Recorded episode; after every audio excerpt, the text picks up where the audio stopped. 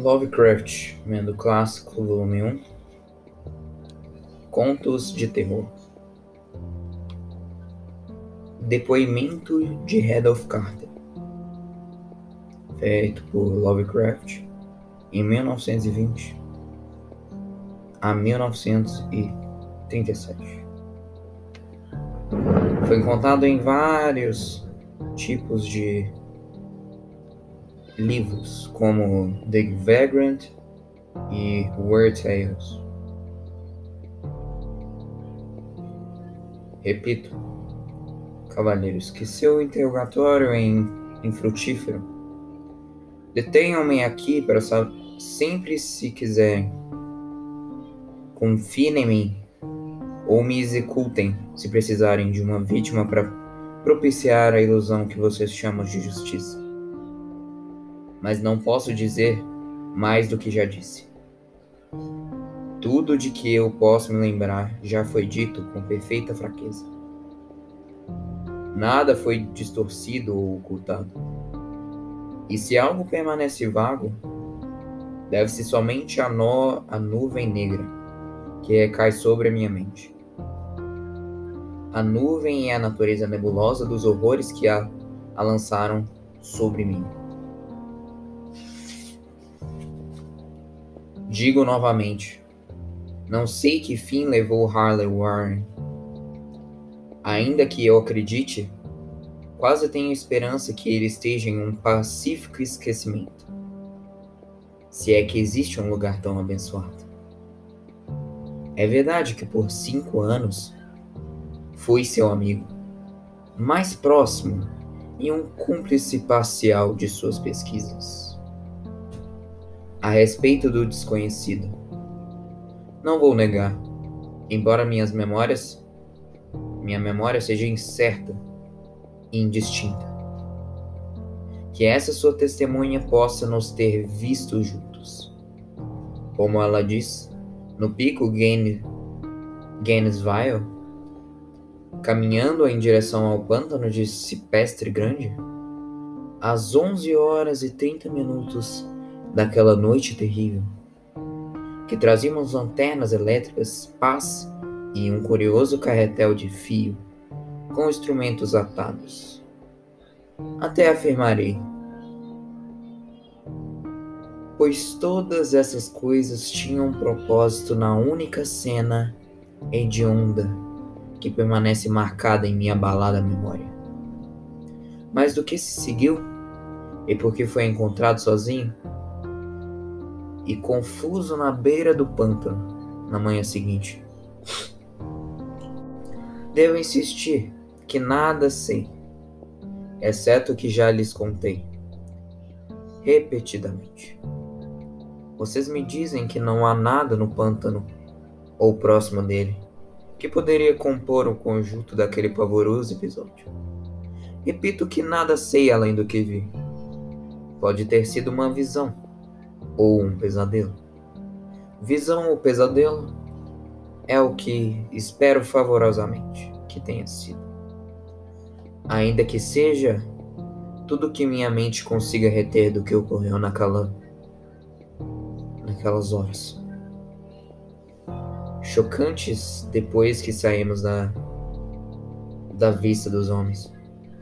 E, e por que a Harley Warren não retornou? Só ele ou sua sombra. Ou alguma coisa inu inominável que não posso descrever. Podem explicar? Ah, como disse, os estudos estranhos de Harley Warren eram bem conhecidos e em algum grau partilhamos por mim, partilhados por mim de sua vasta coleção de livros estranhos e raros sobre temas proibidos, li tudo o que estava escrito nas línguas que domino. Mas esses eram poucos, se comparados com aqueles idiomas que não compreendo. A maior parte, creio eu, estão em árabe. E o outro tomo de inspiração demoníaca que trouxe a fatalidade, o livro que ele carregava no bolso quando abandonou o mundo, estava escrito em caracteres que nunca vi iguais em, em lugar algum. Warren nunca me diria o que havia exatamente naquele livro, a respeito da natureza de todos os estudos. Devo dizer novamente que não tenho mais total compreensão.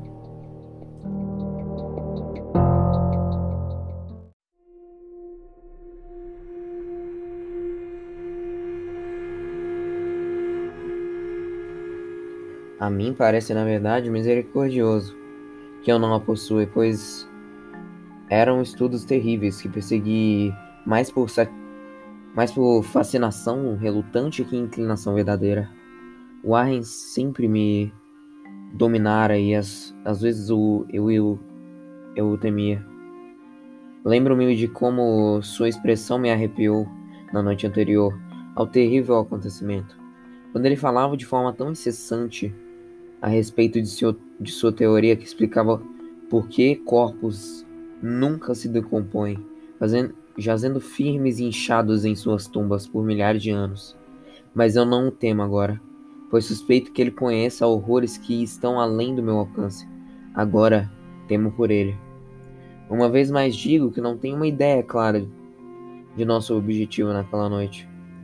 Certamente tinha muito a ver com algo no livro, que Warren levava consigo.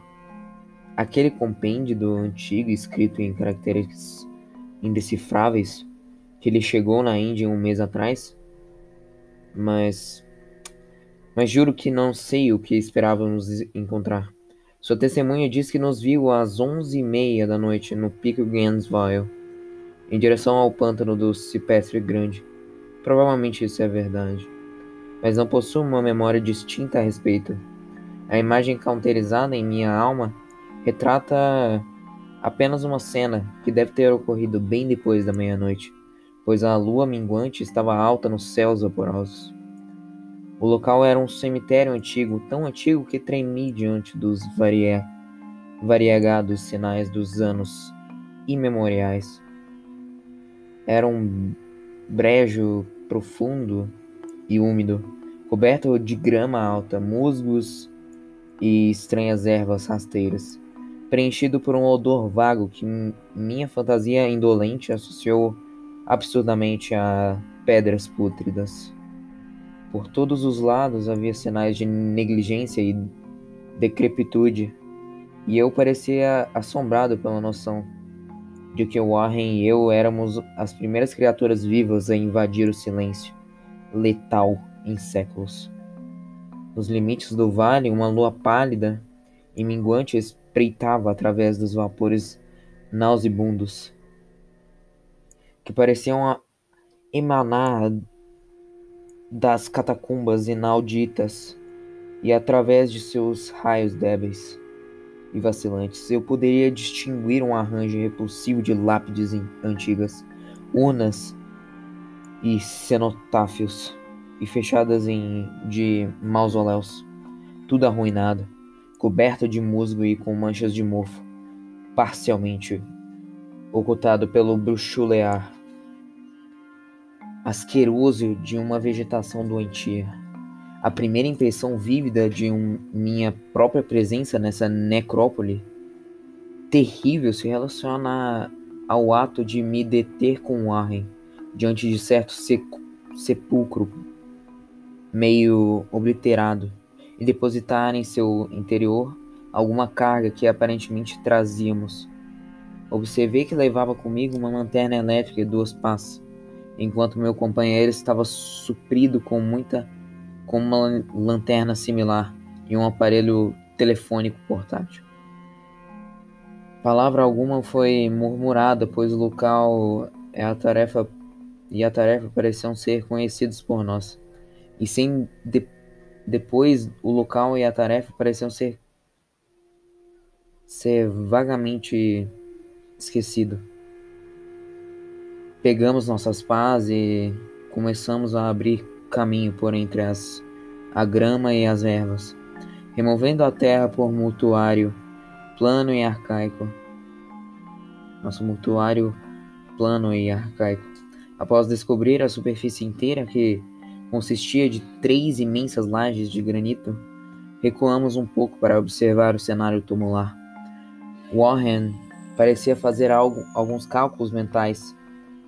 Então ele retornou ao seu sepulcro e, usando sua pá como uma alavanca, tentou erguer a laje, que jazia mais próxima a uma ruína rochosa, a qual pode ter sido um momento em seus dias. Não conseguiu e me admoestou, admoestou a ajudá-lo. Por fim, nossas forças combinadas soltaram a pedra, e foi erguida e afastada para o lado. A remoção da laje revelou uma abertura negra, de onde provinha um fluxo de gases miasmáticos, tão nauseantes que recuamos horrorizados. Após um intervalo, entretanto, nós re... nos reaproximamos do poço e achamos as exalações menos insu... insuportáveis. Nossas lanternas revelaram o topo de um lance de degraus de pedra que pingava alguns fluidos fluidos detestáveis no interior da terra e era cercado por paredes úmidas incrustadas de bolor. E agora pela primeira vez, minha memória registra um discurso verbal. Warren, uh, voltando-se para mim com sua voz de tenor, uma voz singularmente incólume ao ambiente terrível. Sinto que ser obrigado a pedir que permaneça na superfície, disse ele. Mas seria um crime permitir que qualquer um do, né, dos seus nervos frágeis descesse até lá. Você não pode imaginar, mesmo diante de tudo que o que leu, do que eu, do que lhe contei, as coisas que terei de fazer é, e, e ver. É um trabalho demoníaco. Carter. E duvido que qualquer homem desprovido de férreas sensibilidades poderia contemplá-lo e voltar vivo e são. Não pretendo ofendê-lo. E sabem os céus que eu estarei bastante feliz em tê-lo comigo. Mas a responsabilidade é, em certo sentido, minha. Minha e eu não poderei arrastar uma pilha de nervos com você lá para baixo. Imaginar como a coisa realmente é. Mas prometo mantê-lo informado a respeito de cada movimento pelo telefone. Veja que eu tenho fios. Um fio suficiente aqui para atingir o, o centro da Terra e voltar. Ainda posso ouvir a, na memória essas palavras ditas tão friamente e ainda me lembrar de meus pro, protestos. Eu parecia desesperadamente ansioso para acompanhar meu amigo até aquelas sepulcrais profundas e ainda que ele demonstrasse uma teimosia inflexível. No momento ele ameaçou abandonar a expedição caso eu continuasse insistindo.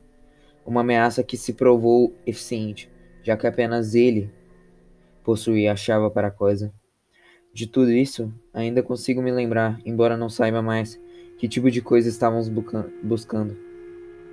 Depois de garantir minha Relutante aquiescência a seu plano, Warren pegou o carretel de fio e ajustou os instrumentos.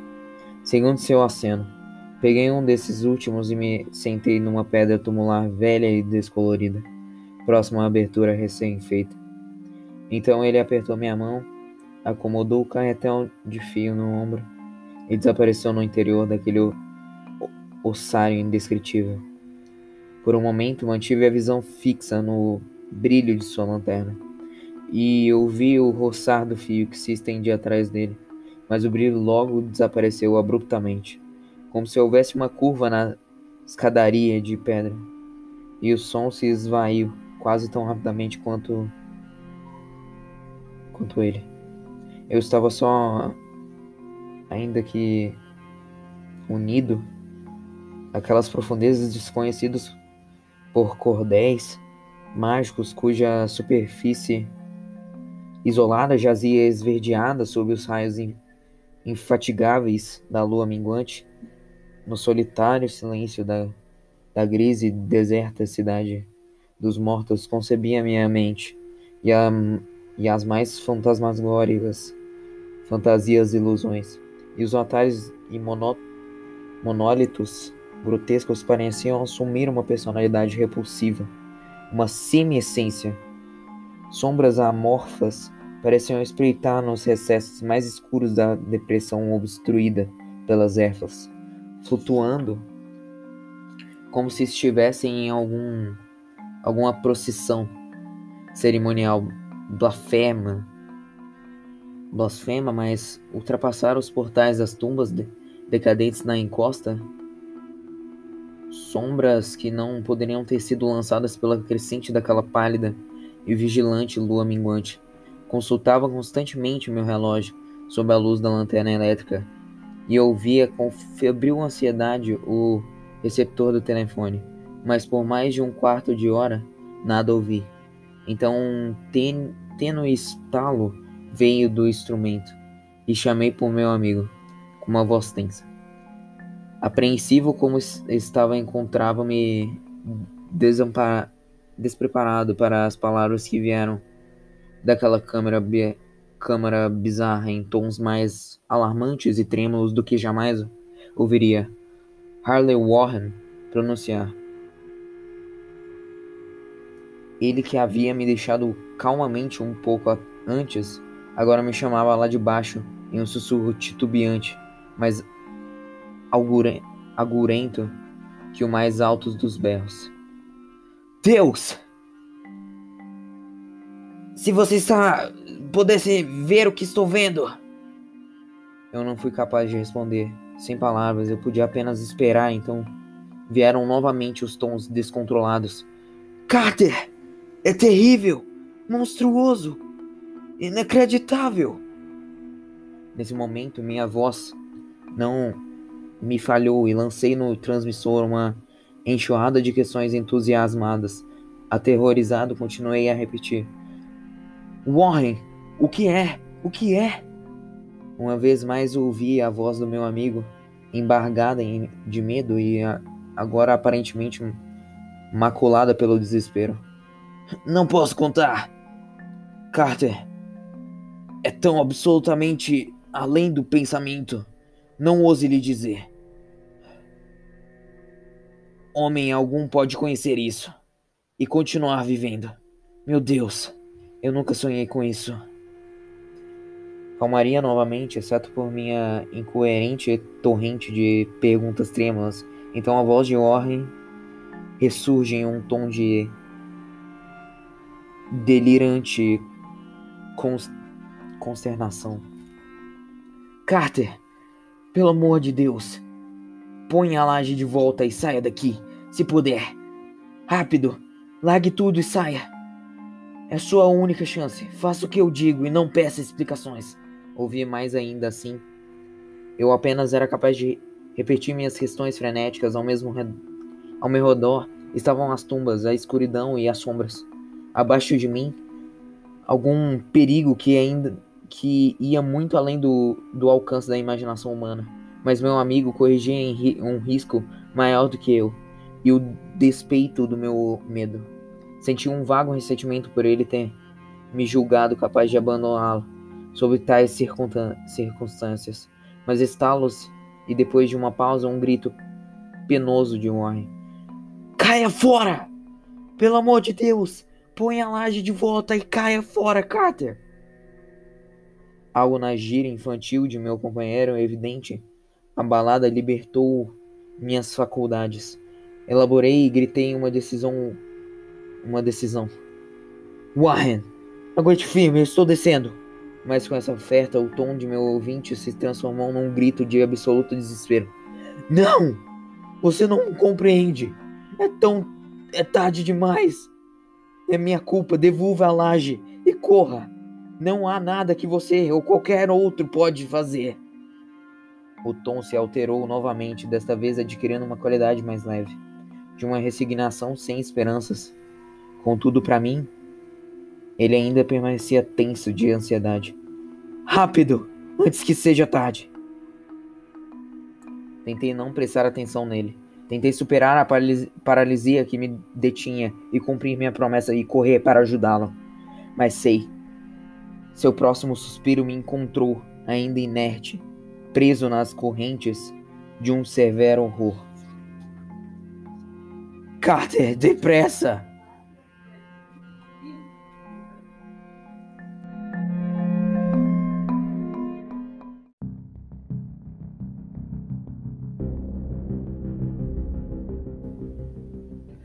Não, não adianta, você deve ir. Melhor um que dois. A laje. Uma pausa mais estalidos e então a voz tênue de Warren. Está quase acabando agora. Não, não torne isso mais difícil. Cubra essa esses malditos degraus e corra para salvar a sua vida. Você não, você não está perdendo tempo. Adeus, Carter. Não nos veremos novamente. Aqui nos murmúrios de Warren uh, se transformaram em um choro, um choro que gradualmente se ergueu em um berro que carregava o horror de eras inteiras. Maldita coisas infernais. Legiões. Meu Deus. Cai fora, cai fora, cai fora. Depois disso, silêncio não sei por quantos éons indetermináveis, permaneci sentado e estupefato, sussurrando, murmurando, chamando, gritando ao telefone, de novo e de novo. Durante esses éons, sussurrei e murmurei, chamei, gritei e berrei. Warren! Warren! Responda-me, você está aí? Então veio até mim o cúmulo de todo o terror. A a inacreditável, impensável, quase indizível coisa. Disse que elmos pareceram escorrer depois que Warren gritou seu último aviso, desesperado e que apenas meus próprios gritos quebravam agora o silêncio hediondo. Mas após um tempo, houve um estalido diferente ao, no receptor e forneceu e forcei meus ouvidos para escutar. Novamente eu chamei: Warren, você está aí? E em resposta ouvi as coisas que lançou essa nuvem sobre minha mente. Não tento, não tento, senhores, explicar aquela coisa, aquela voz. Nem posso me aventurar a descrevê-la em detalhes, pois as primeiras palavras levaram embora minha consciência, criando um vazio mental de que pendura que perdurou até o meu despertar no hospital. Devo dizer que a voz era grave, oca, gelatinosa, remota, sobrenatural, inumana, desencarnada. O que, deve, o que devo dizer? Foi o fim da minha experiência e é o fim de minha história. Ouvi a, a voz e nada mais soube. Ouvi enquanto me sentava paralisado naquele cemitério desconhecido no pântano. Entre as pedras tombadas e as tumbas caídas, a vegetação alta e os vapores mimáticos, ouvia subindo das minhas das mais estranhas profundezas daquele maldito céu aberto enquanto via sombras amorfas e necrófagas dançando sob uma amaldiçoada lua minguante. E o que ela disse foi: Idiota! Juan está morto.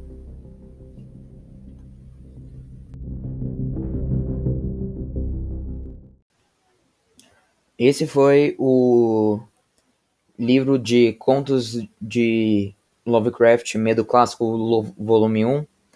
Livro incrível, muitos contos incríveis que trazem mais das, das histórias de do H.P. Lovecraft, fei, trago para nós pela Dark Side.